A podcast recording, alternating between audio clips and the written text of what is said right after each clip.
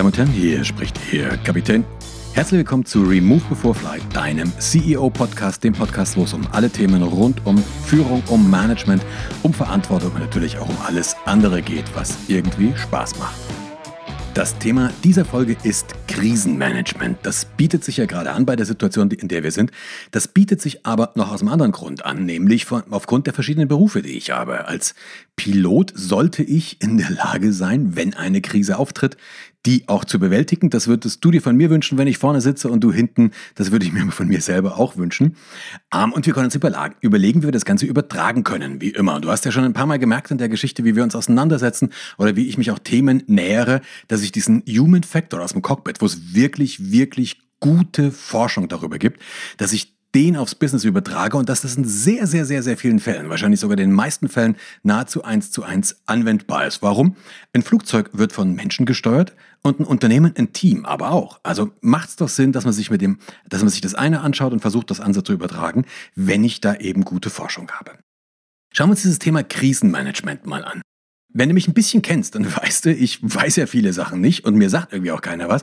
Deswegen muss ich dann immer erstmal nachschauen. Das, ich habe mal nachgeschaut, ich habe mal versucht, eine Definition zu finden für den Begriff Krise an sich. Was ist eine Krise? Da stellen wir uns mal ganz dumm. Na ernsthaft, ich habe versucht mal, wir reden immer so, wir sind in der Krise, Deutschland in der Krise, die Corona-Krise, die bla bla bla, die Wirtschaftskrise, die Bankenkrise, die Schuldenkrise und und und und und.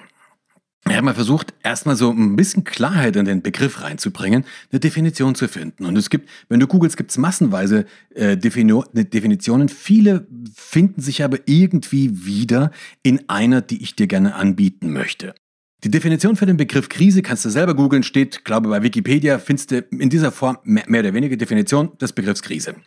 Eine Krise ist eine schwierige Lage, die den Höhepunkt oder den Wendepunkt einer gefährlichen Konfliktentwicklung eines natürlichen oder eines technischen Systems darstellt und der eine problematische Funktionsstörung über einen gewissen Zeitraum in eben diesem System vorangegangen ist. Eine Krise ist eher kürzer als lang. Das ist wieder mal so ein wunderbares, so ein wunderbares Wissenschaftsdeutsch. Der Satz sagt, eigentlich gar nicht so dramatische Dinge, obwohl er, obwohl er ein bisschen, ja, äh, hochtrabend ist. Also erstmal eine Krise ist eine schwierige Lage, ja, logisch, das ist irgendwo klar, die den Höhepunkt oder den, die den Wendepunkt einer gefährlichen Konfliktentwicklung darstellt. Das bedeutet erstmal, dass eine Krise ist der Peak, das ist dieses, dieser einschneidende Punkt. Das bedeutet aber auch, das was der letzte Satz noch sagt, sie ist eher kürzer als lang, eine längerfristige Krise kann es nicht geben. Es gibt eine kurzfristige Krise, das ist der Wendepunkt. Ja? Aber was längerfristig, das widerspricht dem Gedanken der Krise. Warum mir das so wichtig ist, da komme ich gleich nochmal drauf. Das nächste Punkt, das nächste, das geht natürlich für natürliche Systeme, also für Menschen an sich, aber auch für ein Gesellschaftssystem, aber auch eines wissenschaftlichen oder eines technischen Systems, da geht das Gleiche. Und der eine problematische Funktionsstörung vorangegangen ist. Das heißt, vorher muss irgendwie was schiefgelaufen sein. Vorher muss irgendwie was schiefgelaufen sein, das eskaliert so, so irgendwie nach oben und dann kommt es zum Scheppern, dann kommt es zum Rauch brauchen, dann kommt es zu dieser einzelnen Krise. Und wie gesagt, ist er kürzer als lang. Das heißt, wenn wir das ableiten, wenn wir das ableiten, dann haben wir ein paar Merkmale, die eine Krise an sich hat. Auch dazu sage ich gleich noch, warum mir das so wichtig ist. Ich glaube einfach nur, äh, es macht Sinn, sich mal kurz anzuschauen, was bedeutet denn dieser, Konf diese, diese, dieser Begriff eigentlich? Und dann mal zu schauen, kriegen wir wenigstens eine Änderung auf dem, kriegen wir eine Einigung, keine Änderung, kriegen wir eine Einigung auf dem Begriff an sich. Kriegen wir die überhaupt hin? Wenn wir sagen, okay, wir nehmen mal diese Definition an und so in etwa ist es, dann kommen wir zu vier Hauptpunkten, die eine Krise mit sich bringt, um eine Krise sein zu können. Das erste ist, sie muss, sollte einigermaßen überraschend passieren, zumindest zu diesem Zeitpunkt.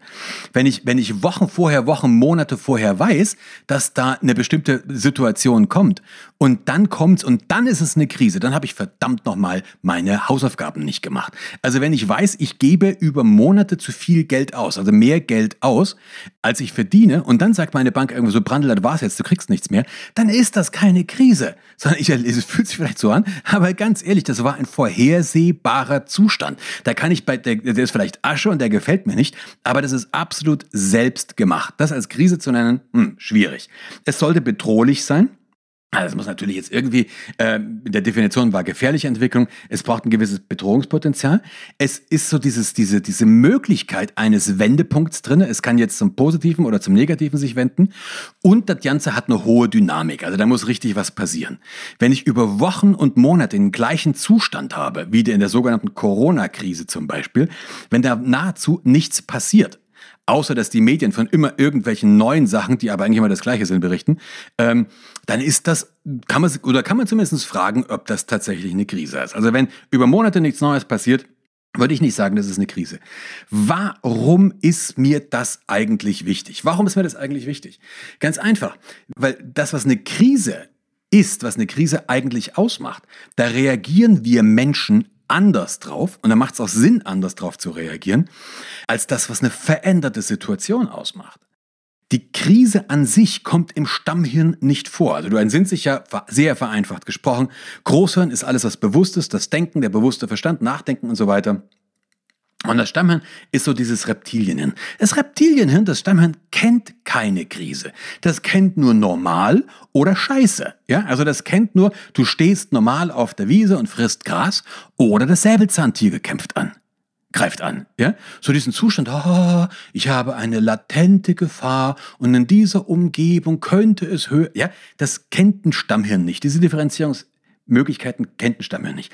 Das Stammhirn hat aber, nachdem es diesen Krisenbestand nicht kennt, ja, ähm, folgen ein paar Sachen raus. Also für uns von diesem Stammhirn und wir von diesem Stammhirn und wir wissen ja, ja, das Problem ist, wenn das Stammhirn kommt, geht's groß an die Bar. Das Stammhirn übernimmt also die Regie. Von dem Punkt wissen wir, wenn das Stammhirn in so eine gefährliche Situation kommt, ja, dann gibt's genau zwei Möglichkeiten. Entweder wir sind danach tot oder wir sind danach am Leben. Dazwischen gibt's nichts. Entweder sind wir tot oder wir sind am Leben, unverwundet am Leben. Wenn wir verwundet am Leben sind, ist die Wahrscheinlichkeit, dass wir kurz danach tot sind, sehr hoch. Also diese beiden Möglichkeiten gibt's. Es gibt nicht diese Sache, okay, ich habe hier einen Rückschlag und aus dem kann ich lernen, gehe gestärkt für die Zukunft hervor. Nee, entweder tot oder lebendig. Wenn du tot bist, ist, ist eh klar, was die, was die, was die, was die äh, Konsequenz ist. Da musst du dir keinen Kopf drum machen. Wenn du lebendig bist, ja, hat sich aber auch nichts geändert. Wenn du lebendig bist, evolutionär, hat sich auch nichts geändert, weil bloß weil du heute dem Tiger entkommen bist, dem Säbelzahntiger, dann steht um die nächste der Ecke, ähm, äh, der steht um die nächste der Ecke, dann steht um die Ecke der nächste Säbelzahntiger. Oder ganz einfach der gleiche hat morgen wieder Hunger. Das heißt, es ändert sich nichts. In unserer Philosophie äh, Wendepunkt, wenn wir das sagen, dann sollte sich aber idealerweise was ändern. Das passiert nicht. Blöderweise ist aber diese Art und Weise, was ich gerade beschrieben habe, das ist nach wie vor die Situation, wie die meisten Menschen auf Krisen reagieren. Sie reagieren nämlich mit der Stammhirngeschichte und das ist Angreifen, Abhauen, Totstellen. Das macht aber sehr, sehr wenig Sinn. Aber lass mich nochmal einen Schritt zurückgehen. Wir können nämlich was anders machen. Wir können mit Krisen anders umgehen. Das ist sehr, sehr wohl möglich. Aber um das machen zu können, um das machen zu können, müssen wir uns halt vielleicht nochmal kurz darüber Gedanken machen, wie das Gehirn funktioniert. Das schadet auf jeden Fall nichts in der Situation. Und schauen wir uns das Hirn nochmal an. Ich hatte gerade eben schon gesagt, die zwei wichtigen Teile des Gehirns, Großhirn und Stammhirn, für alle Neurologen und Psychiater und Psychologen hier, die das tun. Ja, ich weiß, es ist vereinfacht gesprochen. Ist mir durchaus klar. Du kannst das gerne in deinem Freundeskreis, kannst du das gerne nochmal ausdifferenzieren. Das können wir auch gerne, wenn wir uns unterhalten. Das ist ein hochspannendes Thema. Aber um wirklich was anfangen können, anfangen zu können damit, dass ein ganz normaler Mensch damit mit diesen Aussagen im echten Leben regelmäßig was anfangen kann, Dafür sind, glaube ich, andere, andere Dinge zentral notwendig. Also, wir unterscheiden nochmal Stammhirn, Großhirn. Großhirn ist, der, ist dieser Teil, habe ich auch schon mehrfach gesagt, in dem alles bewusst ist, wo dir, wo dir auffällt, äh, was ist denn jetzt eigentlich Sache, ähm, wo du über irgendwas drüber nachdenkst, wo du reflektierst. Das macht alles das Großhirn. Der, der, der zweite Teil ist das Stammhirn. Stammhirn, das ist, wie gesagt, so dieses Reptilienhirn, angreifen, abhauen, totstellen. Problem, wie gesagt, wenn das Stammhirn sich einschaltet, dann erlebt es eine akut bedrohliche Situation. Und wenn's eine, wenn du eine akut bedrohliche Situation hast, wenn du tatsächlich zum Beispiel gerade von einem wilden Tier angefallen wirst, dann ist eine Stammhirnsituation sinnvoll. Wenn ein Säbelzahntiger dich angreift und du erstmal sagst, ach, lass mich erstmal einen Überblick gewinnen und die Situation differenziert, renn verdammt nochmal, schau, dass du fortkommst, das ist in dem Fall besser. Also akut bedrohliche Situation ist diese schnelle Stammhirnreaktion wesentlich besser. Und jetzt verstehst du vielleicht, warum ich am Anfang drauf, so drauf rumgeritten habe, was eine Krise für mich an sich ist. Weil wenn eine Krise keine akut bedrohliche Situation ist, dann macht eine Stammhirnsituation verdammt nochmal keinen Sinn darauf. Was sind die äh, Stammhirnreaktionen? Stammhirnreaktionen sind Todstellen. Ich igele mich zu Hause ein, gehe nicht mehr raus äh, und warte, dass irgendwann alles vorbei ist. Todstellen. Ähm, abhauen. Abhauen könnte zum Beispiel sowas sein, dass ich alle möglichen Situationen ignoriere, manchmal so in so, ein, in so, in so, in so Neben, Tätigkeiten mich verstricke. Also das kennst du vielleicht noch von deinen Prüfungszeiten. Kurz vor der Prüfungszeit, ähm, das waren ja zumindest bei mir, war das die einzige Zeit zweimal im Jahr, wo meine Wohnung sauber war. Weil bevor ich gelernt habe, habe ich lieber was anderes gemacht, nämlich Wohnung geputzt. Also abhauen. Oder eben angreifen. Angreifen zum Beispiel, da werden dann werden Verordnungen diskutiert und da gibt's Menschen, die lassen sich wirklich gefesselt aus einem Zug raustragen, weil sie sich weigern, eine Maske aufzusetzen. Nochmal, das ist jetzt kein Plädoyer weder für noch gegen Masken, aber ganz ehrlich, wenn du im August 2020 an einen Zug einsteigst, dann weißt du, da drinnen ist Maskenpflicht. Und du weißt auch, was passiert, wenn du das Ding nicht aufhast. Das weißt du einfach. Dies in diesem Zug, man kann jede Maßnahme diskutieren, das sollte man meines Erachtens auch, aber doch bitte nicht im Zug. Da macht's einfach keinen Sinn. Das Angreifen, Abhauen, Totstellen. Das Blöde ist, was ich vorhin gesagt habe, wenn das Stammhirn kommt, geht's Großhirn an die Bar. Das heißt, in dem Moment, wenn wir in dieser Stammhirnreaktion drin sind, dann haben wir keine geistigen Kapazitäten, eine vernünftige Lösung für das Problem zu finden. Und jetzt haben wir den Salat, weil das genau ist das Problem. Also wir sind in dieser Geschichte drin, wir kämpfen und wir, wir beschimpfen vielleicht auch andere und wir, wir, wir, wir sagen, du, du bist daran schuld das oder du bist daran schuld das und das geht ja wirklich in alle Richtungen im Moment. Es ist aber nicht wirklich überlegt und schon gar keine, schon gar nicht ist es, ist eine vernünftige Reaktion. Bei vielen Sachen, die jetzt gerade passieren und die jetzt erwogen werden, frage ich mich wirklich, wo ist da das Großhirn? Und nochmal, das ist keine Aussage, deswegen habe ich jetzt noch nicht gesagt, in welche von beiden Richtungen. Ich werde wirklich versuchen, mich in dieser, zumindest in dieser Folge mal echt zurückzuhalten mit meiner eigenen Meinung. Es ist aber keine vernünftige Reaktion, in, in alle Richtungen nicht. Wenn ich das weiß, wenn ich das weiß, dass in einer Krise, oder wenn ich das nicht in der Krise, sondern ich weiß, dass ich in so einer akuten Krise, in einer akuten Bedrohung, dass mein Großer an der, an der Bar ist und dass ich mit dem, Stamm, mit dem Stammhirn agiere, wenn ich also weiß, dass ich nicht die geistige, nicht die kognitive Kapazität habe, jetzt wirklich was zu ändern, dann muss ich was anderes machen. Dann muss ich mir Gedanken machen, okay, wie kompensiere ich das? Wie kann ich da für mich so eine Krücke bauen? Wie kann ich da für mich so ein kleines Hilfsmittel bauen? Und um da eine Idee zu bekommen, was ich damit meine oder wie ich mir das vorstellen könnte, gehen wir wieder ins Cockpit. Im Cockpit passiert das ja tatsächlich ab und zu mal. Gott sei Dank extrem selten. Also im Reiseflug passiert es extrem selten, dass dir mal irgendwas um die Ohren fliegt. Im, Co Im Cockpit passiert es ab und zu sehr, sehr selten, dass mal irgendetwas aus dem Ruder läuft. Ich kann dich beruhigen, wenn du im Flieger sitzt und irgendein Geräusch hörst, was du nicht kennst, dann ist das Geräusch im Normalfall völlig normal. Da musst du nicht ins Cockpit, du musst niemandem helfen, sondern alles ist easy. Manchmal passiert es aber doch. So, wenn ich im Cockpit in so einer Situation bin, wenn mir im Cockpit irgendwas um die Ohren fliegt, wo passiert das? Meistens im Simulator. Also im Simulator passiert, fliegt ja ständig irgendwas um die Ohren. Und dann gehen wir Piloten nach einem ganz einfachen Schema vor. Und dieses Schema, glaube ich, ist für uns im normalen Leben, im Business, aber auch im privaten Leben sehr, sehr sinnvoll. Wir machen nämlich eine ganz einfache Unterscheidung. Wenn mir im Cockpit irgendwas um die Ohren, um, um die Ohren fliegt, dann stelle ich mir die Frage, ist dieses Problem zeitkritisch oder ist es zeitunkritisch? Ist es zeitkritisch oder ist es zeitunkritisch? Bring dir ein Beispiel. Meine Triebwerke brennen. Das Beispiel bringe ich mal in den Vorträgen. Wenn ich sage, meine Triebwerke brennen, dann ist das mit Sicherheit ein zeitkritisches Problem, oder? Weil Feuer wird schlimmer. Wenn ich mein Fahrwerk nicht ausfahren kann, was meinst du, kritisch oder unkritisch? Das ist zeitunkritisch. Das ist völlig zeitunkritisch. Wenn das Fahrwerk nicht ausfahren kann, das Ding heißt ja Flugzeug und nicht Landezeug. Warum heißt so, was in der Luft besser ausgefahren ist? Wenn ich das Fahrwerk nicht ausfahren kann, gehe ich wieder hoch, gehe in irgendeine Warteschleife und jetzt habe ich Zeit, das Problem zu analysieren. Ja, irgendwann habe ich keinen Sprit mehr, aber dann habe ich ein anderes Problem als das Fahrwerk. Du verstehst den Unterschied zwischen zeitkritisch und zeitunkritisch. Wenn ich ein zeitkritisches Problem habe im Cockpit, also wenn mir irgendwas um die Ohren fliegt und das ist ein Problem, womit ich ein echtes Zeitproblem habe, dann mache ich etwas, und das ist vielleicht ein bisschen schockierend für alle Nichtflieger, dann mache ich was ganz Spezielles. Ich treffe nämlich überhaupt keine Entscheidung. Wenn ich ein zeitkritisches Problem habe, dann mache ich verdammt nochmal das, was ich vorher trainiert habe. Ja, das sind auch keine Heldentaten. Es gibt ja manche Menschen, die ziehen sich eine, eine Uniformjacke an, stellen sich dann hin und sagen, aber ein Flug, der mein Leben geändert hat, ich habe 180 Menschen von einem beinahe Absturz gerettet. Im Normalfall ist das ein völliger Blödsinn. Es passiert irgendetwas.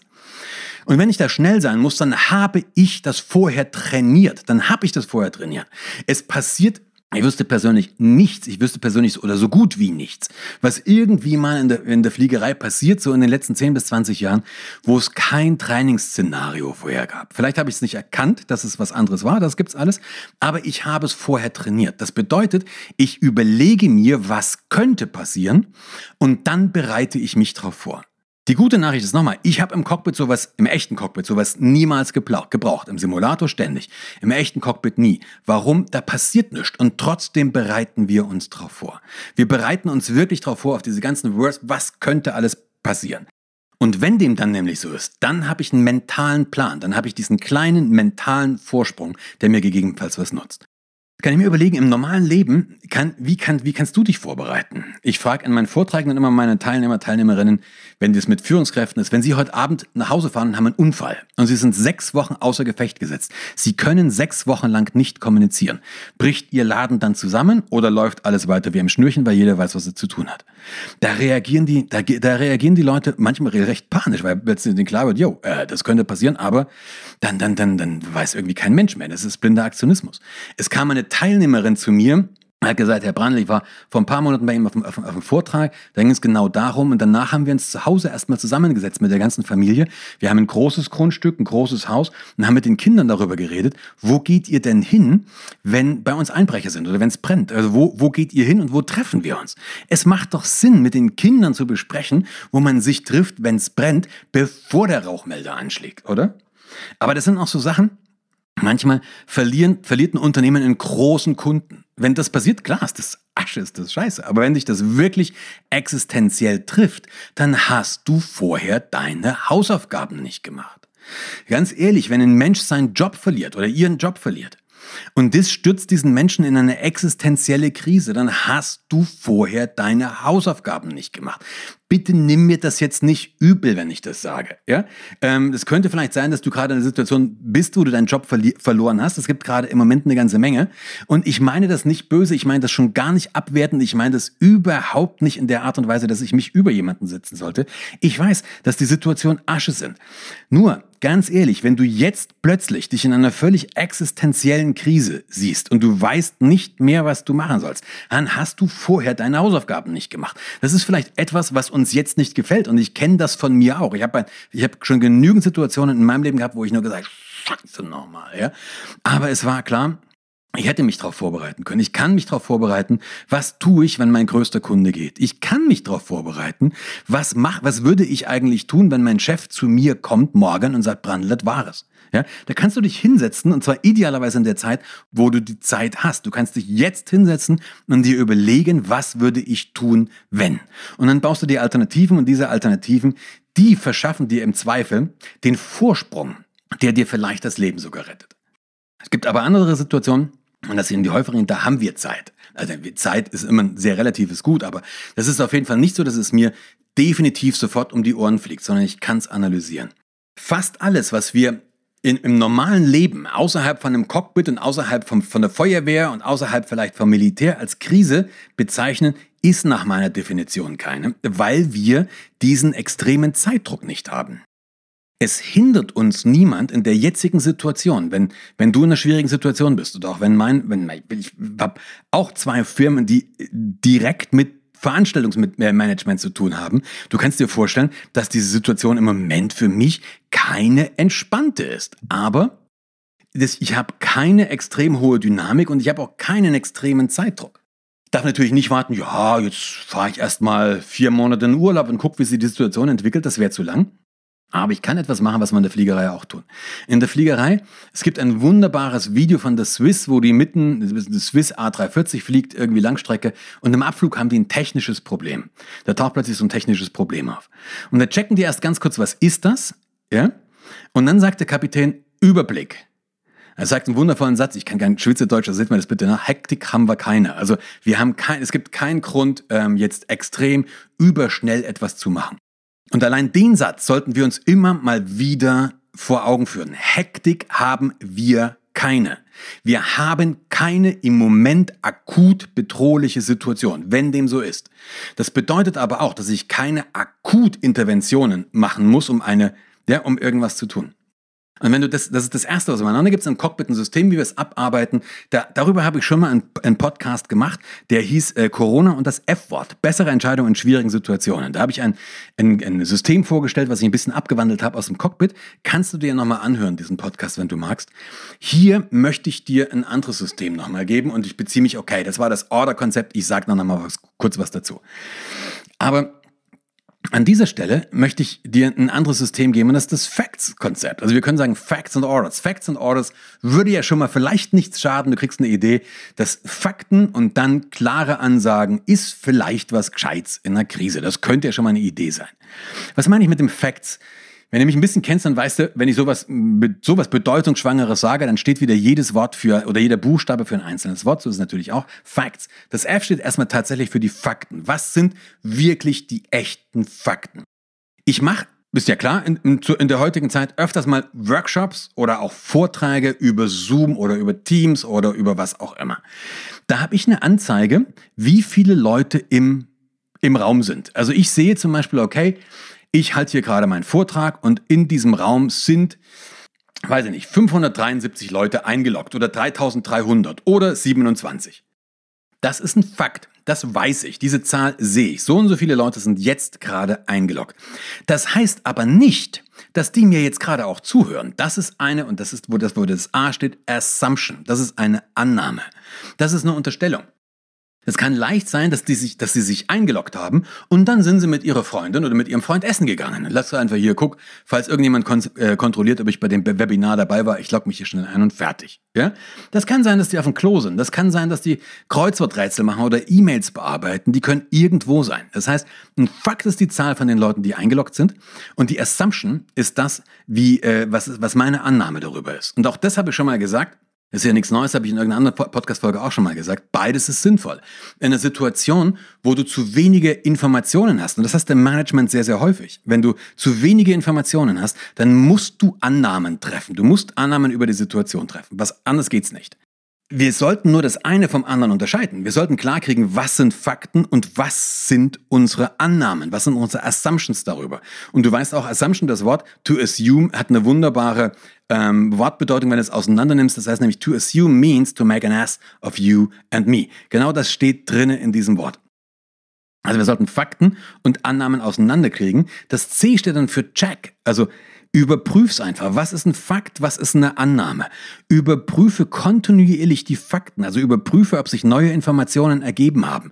Wenn ich in unsicheren, dynamischen Situationen Entscheidungen treffe, dann können das nicht die besten Entscheidungen sein, weil ich viel zu wenig Informationen habe. Und deswegen muss ich sie permanent dynamisch überprüfen. Und damit komme ich zum T, Take Action. Ja, jetzt muss ich was machen. Also Fakten, Assumptions check, was ist das eine, was ist das andere?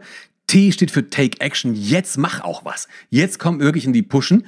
Versuch nicht perfekt zu sein und versuch schon gar nicht, dich irgendwo hinterm Zaun zu verstecken. Funktioniert eh nicht. Und das S steht ganz einfach für Secure. Schau nochmal nach. Guck einfach nochmal, passt das? Ja? Also Fakten, das sind die Fakten. Was sind deine Annahmen darüber? Check das Ganze und unterscheide das eine vom anderen. Dann mach was, dann tu was. Und das S steht für Secure. Was ist, äh, überprüfe es einfach nochmal. Passt das nochmal oder haben sich inzwischen die Datenlage verändert? Ich habe vorhin gesagt, Facts and Orders. Auf das Order, das sage ich dir jetzt nochmal ganz kurz, weil es gibt wirklich eine, ein, eine, eine komplette Folge in diesem Podcast. Nur darum habe ich schon gesagt, Corona und das F-Word. Ähm, ein bisschen weiter in der Timeline zurück. Siehst du aber gleich, kannst du dir anschauen oder du googelst es eben. Kannst du auch mal, dann kommst du auch da drauf. Corona und das F-Wort, also F-Wort Bessere Entscheidung in schwierigen Situationen. Das ist der Titel von diesem Ding. Das O steht ist ein klassisches Konzept aus dem Cockpit, abgeleitet von dem Foredeck-Konzept, was jeder Pilot kennt. O steht für Order, Äh, o, oh, das heißt das ganze Wort. O steht für Options, was sind meine Optionen. Das R steht für Risks and Benefits, was sind die Vor- und was sind die Nachteile von den einzelnen Optionen. Dann muss ich eine Entscheidung treffen, dafür steht das D, Decision. Die muss ich natürlich auch ausführen. Ja, nur in einem Fitnessstudio anmelden bringt gar nichts. Das E steht für Execution und das R steht wie immer für Reassess oder Review. Jetzt muss ich wieder checken, führt mich das in die richtige Richtung.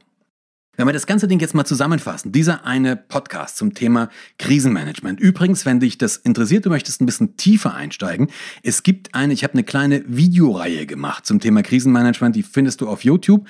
Wenn es dich für dein Unternehmen intensiver interessiert, dann schick mir einfach eine Mail. Lass uns drüber reden, wie wir das, wie wir so einen Prozess vielleicht bei dir auch einführen können oder welche Unternehmenslösungen wir da haben. Aber wenn wir das Thema an sich nochmal zusammenfassen, dann macht es im Krisenmanagement als erstes Mal Sinn zu überlegen, habe ich wirklich eine akute Krise oder habe ich eine veränderte bedrohliche Situation. Die akute Krise, die die erfordert sofortiges Handeln, sofortiges Handeln. Dafür sollte ich mich aber idealerweise vorbereitet haben, sonst fliege ich jetzt auf die Fresse. Ja, wenn ich, habe ich, habe es vorhin gesagt, wenn ich mir in dem Moment, wo die Triebwerke das Brennen anfangen, überlegen, was mache ich jetzt, habe ich ein Problem. Wenn mich in dem Moment, wo meine Bank den Kredithahn zumacht, sage, okay, was mache ich jetzt, habe ich ein Problem. Wenn ich mir das klar gemacht habe, wir sind in einer gefährlichen, in einer, in einer bedrohlichen Situation, die ist aber anhalten und keine Krise, dann kommen wir zu diesem, was dieser Schweizer Kapitän gehabt, gesagt hat, Überblick. Dann kann ich in diese Metaposition gehen und mir wirklich erstmal mit dem Facts-Modell anschauen, was passiert hier eigentlich gerade, was läuft hier, was sind die Fakten, was sind die Annahmen und dann kann ich mir überlegen, okay, welche Maßnahmen sind jetzt wirklich zu tun und, und das ist wirklich das Wichtigste in diesem Ganzen, in jeder dynamischen Situation, das S für, für Secure oder das, Re, das R, das R steht für Reassess. In jeder dynamischen Situation verändern sich die Dinge. Ich muss also immer und immer wieder überprüfen, bin ich mit dem, was ich getan habe, auf dem richtigen Weg. Mein Ziel war es in diesem Ding. Ja, ich habe wirklich versucht, mich jegliche Bewertung zur Corona-Krise und jegliche Kommentierung von irgendwelchen aktuellen Ereignissen diesmal zu enthalten. Es ist mir fast gelungen. Ähm, nichtsdestotrotz ist es einfach eine Situation, in der wir uns gerade befinden, die uns alle beeinflussen, die, glaube ich, sehr starken Einfluss auf das Leben von uns allen hat. Insofern, glaube ich, ist es auch völlig okay, wenn da mal irgendwas durchrutscht. Mir geht es aber gerade in diesem Punkt und mir ging es in diesem Podcast wirklich, dieser Folge wirklich darum, dir mal so eine Grundidee zu geben über das Thema Krisenmanagement. Was kannst du tun? Wie gehst du konkret damit um? Was kannst du auch mit deinen Mitarbeitern, mit deinen Mitarbeiterinnen tun? Was kannst du für eine Unternehmenskultur vielleicht schaffen, dass das Unternehmen sehr gut mit Krisen umgehen kann? Ich habe schon gesagt, wenn dich das Ganze interessiert, bei YouTube gibt's eine kleine Videoreihe. Da kannst du dir schon mal anschauen. Es gibt ein bisschen nochmal vertiefende Informationen, ein bisschen mehr als das hier oder vielleicht den einen oder anderen Blickwinkel. Oder aber wenn du sagst, das würde mich wirklich interessieren, hier möchte ich für mein Team was machen, für mein Unternehmen was machen, dann schick uns eine Mail office at peterbrandl.com, office at peterbrandl.com. Ich schreibe es natürlich in die Shownotes auch nochmal rein. Dann nimmt gerne jemand von meinem Team mit dir Kontakt auf und wir quatschen einfach mal, wie das gehen könnte. Hoffe, es hat dir was gebracht. Wenn ja, dann logischerweise freue ich mich wie immer über eine Empfehlung. Ich freue mich wie immer über ein Like oder natürlich auch über eine positive Rezension. Das ist sehr, sehr großartig. Ich würde mich tierisch freuen, wenn ich dich auf meinem Kanal bei YouTube sehen kann. Der heißt zufällig genauso wie ich, Peter Brandl. Findest du also. Ansonsten wünsche ich dir für die nächsten zwei Wochen alles Gute, bleib gesund und ich hoffe, wenn wir uns bald entweder mal live sehen oder auf jeden Fall hier wieder hören. Bis dann, ciao, ciao.